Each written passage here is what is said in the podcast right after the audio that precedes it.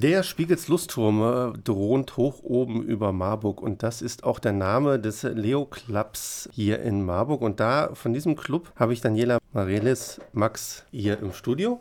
Und die erste Frage ist äh, dann natürlich, warum Spiegels Lust? Ja, Spiegels Lust äh, haben die Gründer damals mit in den Namen einfließen lassen, um das Ganze ein bisschen zu personalisieren. Und ähm, deswegen, weil den Spiegelslustturm jeder Marburger kennt. Und ähm, genau, eben unter Spiegelslust und nicht, die meisten kennen es eben doch nicht unter dem Kaiser Wilhelm Turm, wie er ja eigentlich heißt. Und genau, es ist eigentlich nur, um das Ganze, um den Clubnamen zu ja, personalisieren. Okay, dann haben wir jetzt schon mal den Namen geklärt. Dann jetzt die, die Frage, was ist denn überhaupt der Leo Club? Ja, der Leo Club ist eigentlich eine sogar internationale Vereinigung, ähm, der auch im Zusammenhang mit den Lions Clubs steht, was vielleicht dem einen oder anderen Hörer ein bisschen mehr sagt. Ähm, wir haben uns zum Ziel gesetzt, eben immer in der Region äh, Spendenziele zu unterstützen, also in der Region irgendwie Gutes tun. Und ähm, genau, es gibt äh, deutschlandweit und eben auch in den anderen Ländern immer in Städten selber einzelne Clubs, die dann wieder eben zusammengefasst sind in der Dachorganisation.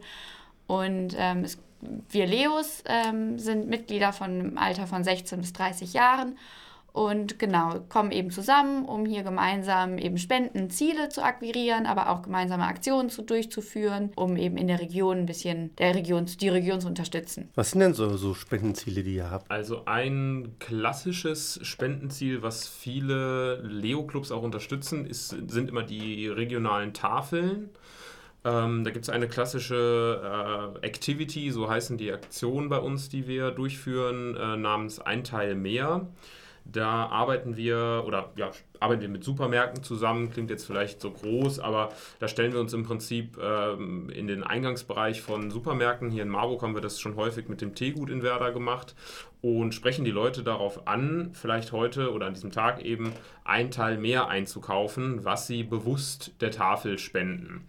Und was ganz interessant ist dabei, das ist nämlich auch für die Tafeln immer sehr gut und wichtig, weil die Leute häufig ähm, Dinge, die für uns alltäglich sind, wie Nudeln, Reis, Konserven etc. kaufen und uns spenden.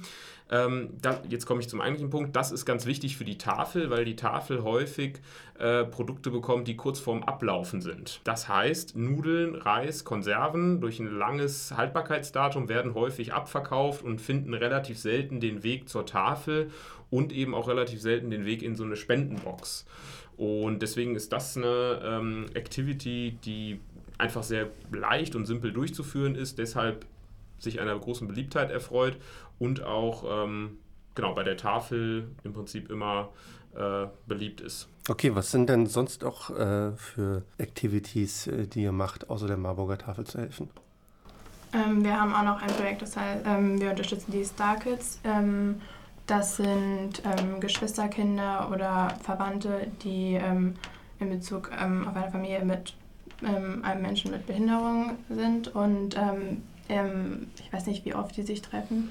Einmal im Monat. Einmal im Monat und ähm, so circa zweimal im Jahr ähm, unterstützen wir eine Aktion finanziell oder auch, ähm, dass wir mit denen was zusammen machen und die Starkets-Aktion generell gibt halt diesen Kindern eine Plattform und einen Tag, wo ihnen die Aufmerksamkeit gilt und das ist immer ganz schön, die Kinder dann zu sehen und ja, denen einen schönen Tag zu bieten. Ja, da haben wir jetzt schon, was haben wir mit ihnen schon gemacht? Ein letztes, nee, vorletztes Jahr Weihnachten also, haben wir Plätzchen gebacken. Ja mit den Kindern zusammen, was sich, glaube ich, auch großer, großer Beliebtheit erfreut hat. Ja, manchmal sind sie kleinen Dinge, das war echt cool zu sehen. Ja, Plätzchen backen und wir waren auch mit den Klettern. Genau. Okay. Ähm, wer jetzt Lust bekommen hat, mitzumachen, ihr habt ja schon gesagt, ihr seid ja quasi der Jugendclub äh, oder die Jugendabteilung des Lions Club. Ähm, was ist denn die Altersgrenze? Also bei uns sind die Mitglieder zwischen 16 und 30 Jahren alt. Ähm, sprich, auch alle in dem Alter sind herzlich willkommen, uns zu besuchen. Okay, wie kann man denn dann euch besuchen? Wie kann man bei euch mitmachen? Wir treffen uns zweimal im Monat, jeden zweiten Mittwoch und vierten Donnerstag und an, haben im Prinzip, also das auch ganz regelmäßig und ganzjährig, Die Veranstaltungen dazu finden sich unter anderem bei uns auf der Facebook-Seite. Ähm, genau, heißt einfach Leo Club Marburg Spiegelslust, wie eingangs erwähnt. Und da kann man einfach uns ziemlich simpel, ohne große Hürde, eine Nachricht schreiben und ähm, kann aber auch die Daten einsehen, wann und wo wir uns treffen. Äh, mittwochs treffen wir uns meist in der Havanna Bar am Grün. Da haben, das ist so unsere Stammlokalität, wo wir eben unsere Clubabende ähm, ja, abhalten. Und äh, Genau, und an den Donnerstagen haben wir während der Semestermonate immer noch ähm, einen Vortrag, den wir hören. Meist von einem äh, Lions Club-Mitglied. Da waren jetzt Themen dabei, wie einmal dreht es sich um das Herz als äh, Motor des Lebens. Ähm, Im Januar, jetzt, nee, dieses Jahr Januar, waren wir ähm, bei der WZAG äh, GmbH in Stadt Allendorf, durften da eine Werksführung mitmachen und haben ein bisschen was zur Geschichte äh, von Wezak gehört. Und letztes Jahr war noch ein Vortrag, der war bei mir, ist bei mir hängen geblieben. Da ging es um eine Reise in Peru. Ähm, also ganz vielfältige, vielfältige Themen und äh, Vorträge, die wir da immer an den Donnerstagen hören. Und auch dazu sind ähm, Gäste immer herzlich willkommen. Da bitten wir allerdings um eine kurze Voranmeldung. Ähm, genau, damit wir einfach planen können. Das kann man am besten über äh, Facebook eben machen. Ansonsten haben wir auch eine Website. Und, Und alternativ Instagram. Und Instagram, genau, ja. Also alles, was äh, Jugendliche zwischen 16 und 30 so im Portfolio haben auf als Kontaktmöglichkeiten. Okay, ähm, ich habe äh, auf eurer Homepage gelesen, es gibt euch schon seit 1997, also fast äh, so alt wie das Radio.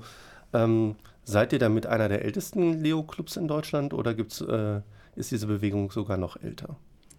Also die Leos Deutschland sind deutlich älter sogar. Ähm, der erste Club hat sich gleich hier in der Nähe in Gießen gegründet und das war 1957. 1970? 1957. 57, okay. Das ist schon mal ein bisschen älter. Da waren die Gießener mal wieder schneller als wir. Okay. Genau, dann. vielleicht als Randnotiz. Also inzwischen ähm, über die Jahre haben sich dann deutschlandweit jetzt so 250 Leo-Clubs schon gegründet. Und es werden eher mehr als weniger. Findet denn da auch eine Vernetzung zwischen den einzelnen Clubs statt? Also gibt es da irgendwie Regionaltreffen, wo man sich austauscht, was man so macht? Genau, das klingt alles irgendwie ganz kompliziert, ist es aber eigentlich gar nicht. Also wir sind sowohl, wir haben Distrikte, also Deutschland ist aufgeteilt in 18 Distrikte. Das ist in etwa die ähm, Bundesländer, nicht ganz. Und dann gibt es eben noch den Multidistrikt, das ist einfach ganz Leo Deutschland. Und auf allen Ebenen, auf beiden Ebenen gibt es ja so diverse Netzwerktreffen oder auch sonst eben gemeinsame Activities für ein gemeinsames Spendenziel.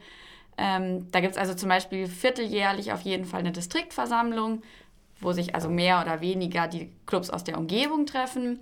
Ähm, wir haben immer im Sommer eine gemeinsame District Activity wo wir halt irgendwie auch im Radius Frankfurt, Kassel, Gießen äh, gemeinsam, ähm, ja, also das letzte Mal haben wir zum Beispiel eine Grünanlage sauber gemacht.